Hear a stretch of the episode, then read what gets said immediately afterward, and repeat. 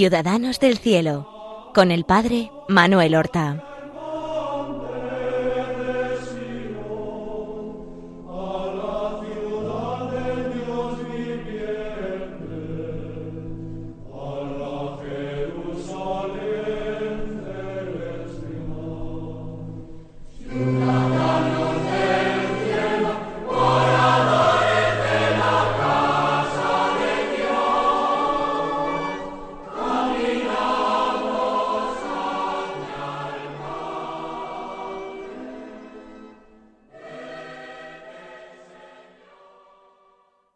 Muy buenos días, queridos hermanos.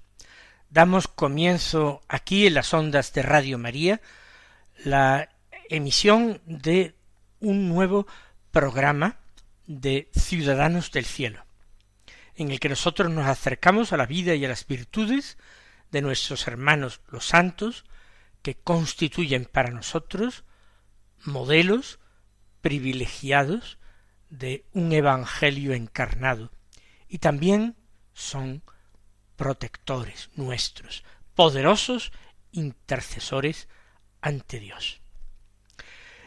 Cuando nosotros eh, contemplamos la vida de un santo, particularmente cuando se trata de un santo mártir, vemos cómo el martirio fue quizás la culminación de una vida virtuosa. Las virtudes fueron creyendo, y luego se ejercitaron en el momento de la entrega de la vida. Se ejercitó la fe, la esperanza, la caridad, se ejercitó la fortaleza, se ejercitó la paciencia, se ejercitó la humildad, etc. Sin embargo, nos llama la atención la vida de un santo, particularmente si es mártir, cuando se trata de un niño, ¿Por qué? Porque no ha habido tiempo para que las virtudes se vayan desarrollando en él y así ponerlas en práctica en el momento del martirio. Parece que Dios ha adelantado los plazos y se cumple aquello que Jesús dijo en el Evangelio cuando comparezcáis ante reyes y tribunales, no tengáis miedo no tengáis preocupación acerca de lo que tengáis que decir. El Espíritu Santo os enseñará en aquel momento lo que debáis decir. También la Sagrada Escritura en el Antiguo Testamento nos dice que de la boca de los niños de pecho ha sacado Dios una alabanza contra sus enemigos, para confundir a los poderosos, a los sabios según este mundo. Dios escoge a veces a los niños, no siempre para el martirio. Recordemos los canonizados eh, hasta cierto punto recientemente fue en el año 2017 Francisco y Jacinta Marto murieron con corta edad. Jacinta tenía diez años. Y Francisco estaba cerca de cumplir los doce, pero todavía no los tenía. Once largos. Y ya vivieron la caridad y las otras virtudes de una forma heroica. ¿Por qué? Porque Dios los quiso testigos. Las virtudes son algo que recibimos de Dios. Nosotros nos preparamos, nos disponemos a recibirlas. Pero esas virtudes, virtudes vividas de una forma excelente, extraordinaria, perfecta, esas virtudes heroicas, las da Dios como un regalo para que se le alabe a Él para que se le glorifique y se le dé gracias.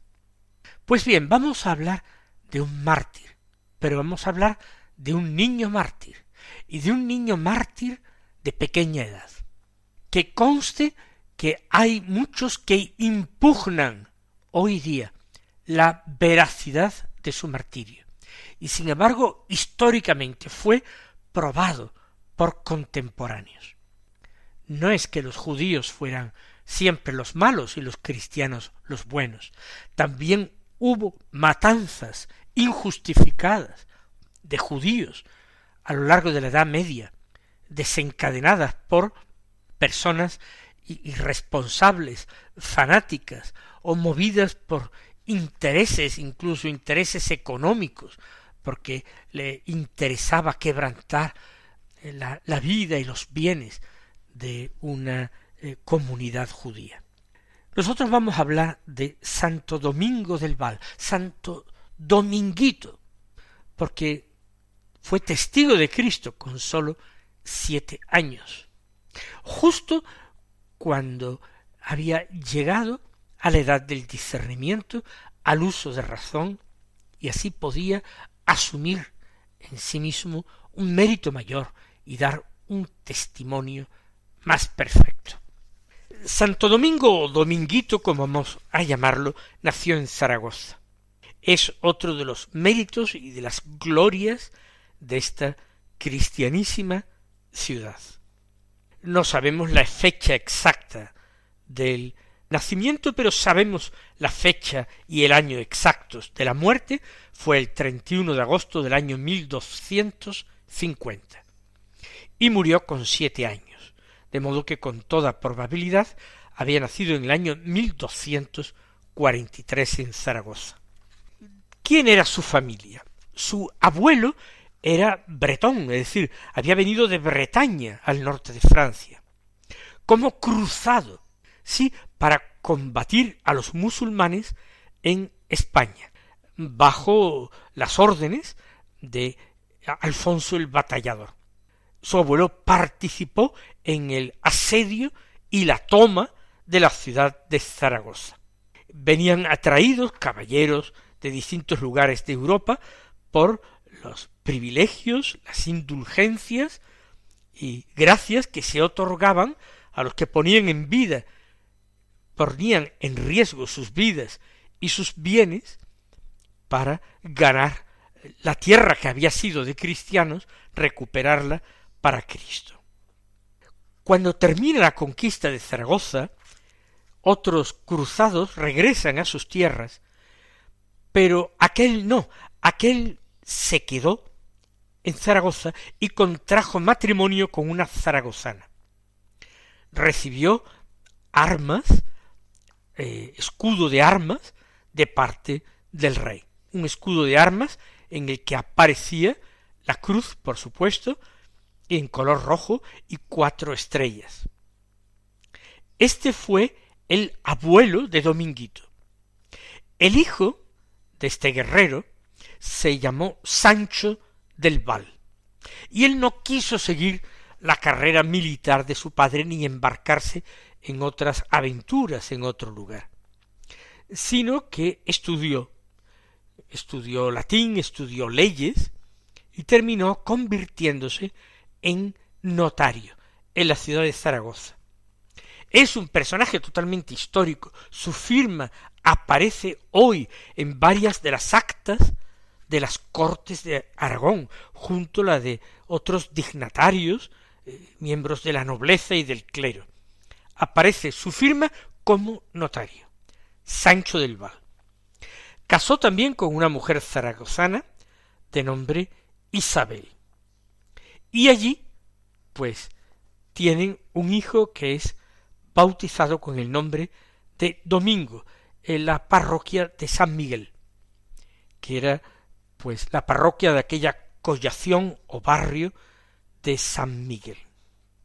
El padre fomentó en su hijo, puesto que él mismo había tenido estudios, fomentó en su hijo, extraordinariamente piadoso, el deseo de recibir estudios. Y la catedral, la SEO de Zaragoza, era realmente también escuela. Era una escuela claustral, escuela catedralicia. Domingo ejerce como eh, niño del coro, es escolán, miembro de la escolanía de la catedral. Parece que estaba bien dotado para la música y tenía una extraordinaria voz. También servía misa. Y terminado de servir alguna de las misas matutinas y hacer ensayos de, de, de cantos, luego recibían allí en el claustro de la catedral otras clases. Allí aprendían, por supuesto, lectura, escritura, aprendían latín, porque muchos luego seguían carrera eclesiástica. Y, por supuesto, una cultura en general allí. No sabemos cuánto tiempo.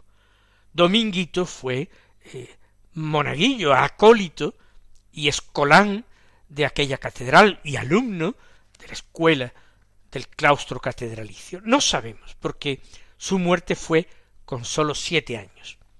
Pero parece que cada tarde él regresaba a su casa, al barrio de San Miguel, con frecuencia atravesando el barrio judío, la judería, de calles muy estrechas, y atravesaba porque era el camino más corto. Por tanto, era conocido por muchas personas que vivían allí.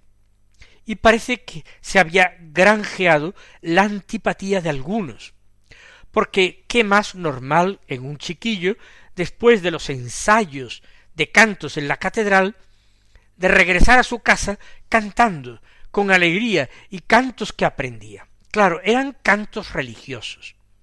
Y en las calles del barrio judío, algunos les parecía muy mal que cantara cantos dedicados a Cristo. ¿Sería con ánimo de provocarles o era simplemente una expresión de la alegría de su corazón infantil? Yo más bien me inclino a creer que esto segundo, sin mala intención. Eso sí, algunos judíos se sentían provocados. No sabemos más detalles de esta vida tan corta. Pero hay un detalle que nos da el rey Alfonso X, el sabio, rey de Castilla y de León. Alfonso X, que fue el hijo del rey Fernando III, el santo San Fernando. Él escribe, oyemos decir que los judíos ficieron facen el día del Viernes Santo, remembranza de la pasión de nuestro Señor, furtando los niños y poniéndolos en la cruz, faciendo imágenes de cera y crucificándolas cuando los niños no pueden haber. O sea que el Viernes Santo celebraban en algunos lugares una ceremonia cruel, donde se daba muerte a un niño crucificándolo, rememorando y burlándose de la pasión de Cristo. Quizá un niño para expresar que no tenía absolutamente ningún poder y porque era mucho más fácil raptar a un niño que no a un adulto. Ciertamente no es eh, seguro, esto no lo dice el rey Alfonso X el sabio, algunos dicen que los panes ácimos con que se celebraba la Pascua añadían algunas gotas de sangre de ese niño que guardaban. Y como no siempre era fácil raptar un niño cristiano y darle muerte, guardaban la sangre, aunque fuese ya reseca, luego procuraban licuarla y para poder derramar una gota en ese pan ácimo que se amasaba para la Pascua. De esto no tenemos tanta certeza. Que otros niños cristianos es tradición que murieron de la misma forma esto sí, por ejemplo, en España tenemos otro bien conocido, el Santo Niño de la Guardia. Eh, murió de la misma manera. Y fuera de España hay otros, Ricardo de Norwich, en Inglaterra, o Simón el Libolés. Son niños de los que se cuenta lo mismo y otros muchos cuyo destino no llegaría a conocerse. ¿Sería esto excusa también para que se emprendieran persecuciones contra los judíos? Pues sin ninguna duda. Pero que parece que hay constancia de que en algunos lugares la, maldad y la perversión de algunos, y quizás su impotencia, hacía tramar estos asesinatos rituales. Recordemos cómo el Señor Jesús también nos avisa en los Evangelios. Llegará la hora en que os entregarán a la muerte, y el que os entrega a la muerte creerá que presta un servicio a Dios. Creerá que lo hace para complacer a Dios. Es algo monstruoso, pero nuestro Señor Jesucristo lo predijo. Pues bien, llegó finalmente aquel día 31 de agosto del año 1250. Nuestro dominguito regresa del aseo a su casa tranquilamente. Y resulta que los días anteriores han tramado la muerte de un niño, y que seguramente ha sido mencionado su nombre, porque es una presa fácil al atravesar aquellas callejuelas estrechas y oscuras cada día, y además con esos cantos religiosos cristianos que muchos ansían a callar. Por supuesto, no toda la judería se enteraba de estas cosas. Esto era grupo, grupos pequeños, era algo de grupos pequeños que tramaban semejantes monstruosidades. Y aquí eh, aparece la figura de un tal Moisés Albayuset, que era prestamista y que parece que le tenía particular odio a Dominguito porque pasaba precisamente por delante de su casa cada día. Por tanto conocía sus idas y venidas, sus horarios, y cuando se habló en aquel grupo de conjurados de la posibilidad de obtener un niño cristiano, él se ofreció a eh, realizar aquel rapto, que pensó que podría realizar pues con facilidad. Efectivamente, al atardecer, cuando mm, absolutamente sin imaginar lo que le iba a ocurrir, Dominguito pasaba por la puerta de Moisés o Mosé al Bayuset, éste eh, salió precipitadamente de su casa, se le echó encima con un saco o un manto cubriéndole la cabeza para que no se oyesen sus gritos y lo empujó violentamente al interior de su casa, donde allí lo amordazó convenientemente, lo ató y lo dejó guardado hasta que fue ya noche oscura. Y al oscurecer lo trasladó a otra casa donde se encontraban los conjurados. Parece porque el relato de lo acontecido lo tenemos precisamente por este mismo Moisés Albayuced que se arrepintió y se convirtió al cristianismo antes de morir ahorcado. Parece que le ofrecieron la posibilidad de pisar el crucifijo de madera que él llevaba sobre el pecho, seguramente lo llevaban todos los niños de la escolanía y le dijeron tienes que pisar a esa imagen de Cristo. Y el niño Domingo dijo eso ni hablar, es mi Dios, no mil veces no. Ante lo cual ellos se impacientaron y dijeron pues acabemos pronto, si no quieres pisar a tu Dios. Y entonces trajeron todos los emblemas de la pasión, los clavos, el martillo, una escalera, no había una cruz de madera, porque era imposible allí erigirla dentro de una casa, y decidieron crucificarlo en un muro interior de aquella casa. Antes, con espinos que habían preparado, hicieron una corona de espinas para encasquetársela también en la cabeza. Y lo crucificaron con varios clavos en las manos y en los pies. Un tormento horrible. Y parece que con eh, cuchillos abrieron eh, venas eh, tanto en los brazos como en las piernas, no simplemente para abreviar la muerte, lo cual hubiera sido hasta cierto punto compasivo, sino para recoger la mayor cantidad de sangre posible en el menor tiempo posible y guardarla para sus ceremonias. Y expirado Dominguito sin sangre, pues le abrieron con una lanza el costado para que la semejanza con Cristo fuera más exacta. No olvidemos el carácter ritual que tenía esta muerte. Descolgado de, de la pared, le cortaron la cabeza y las dos manos, y la arrojaron a un pozo, eh, posiblemente de la casa de Moisés Albayuced, que se los llevaría a su casa. Y el resto del cuerpo lo metieron en un saco, lo trasladaron otros a orillas del Ebro y allí lo enterraron a orillas del Ebro. Parece que el descubrimiento del cuerpo fue milagroso. Durante eh, varios días los guardias del, del, del puente de barcas sobre el río Ebro veían como un resplandor que se producía cada noche.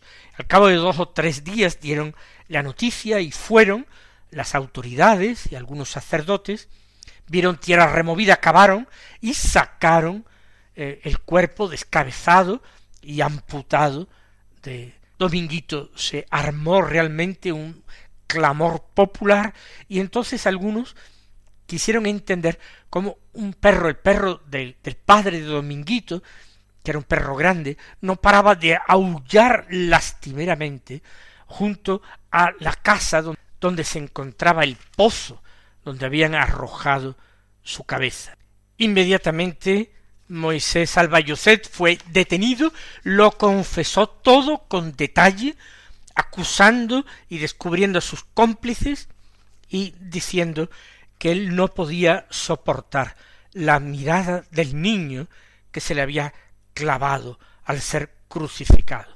Esa mirada le había traspasado a él el alma, y con gran arrepentiendo confesó el crimen y manifestó el deseo de morir en la misma fe que Dominguito.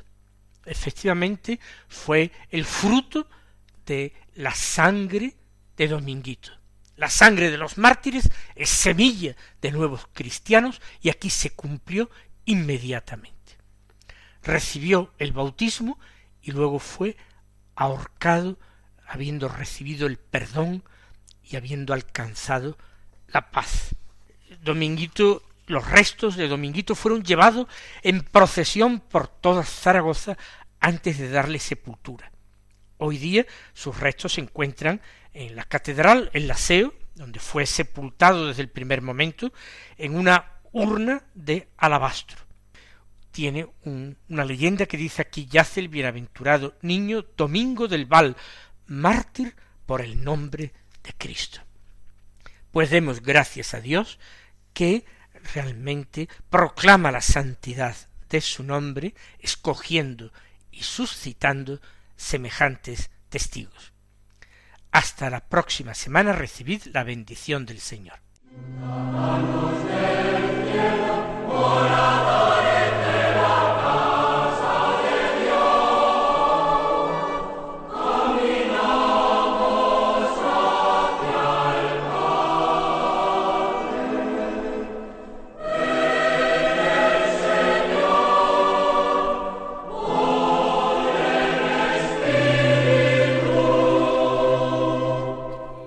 Han escuchado en Radio María Ciudadanos del Cielo con el Padre Manuel Horta.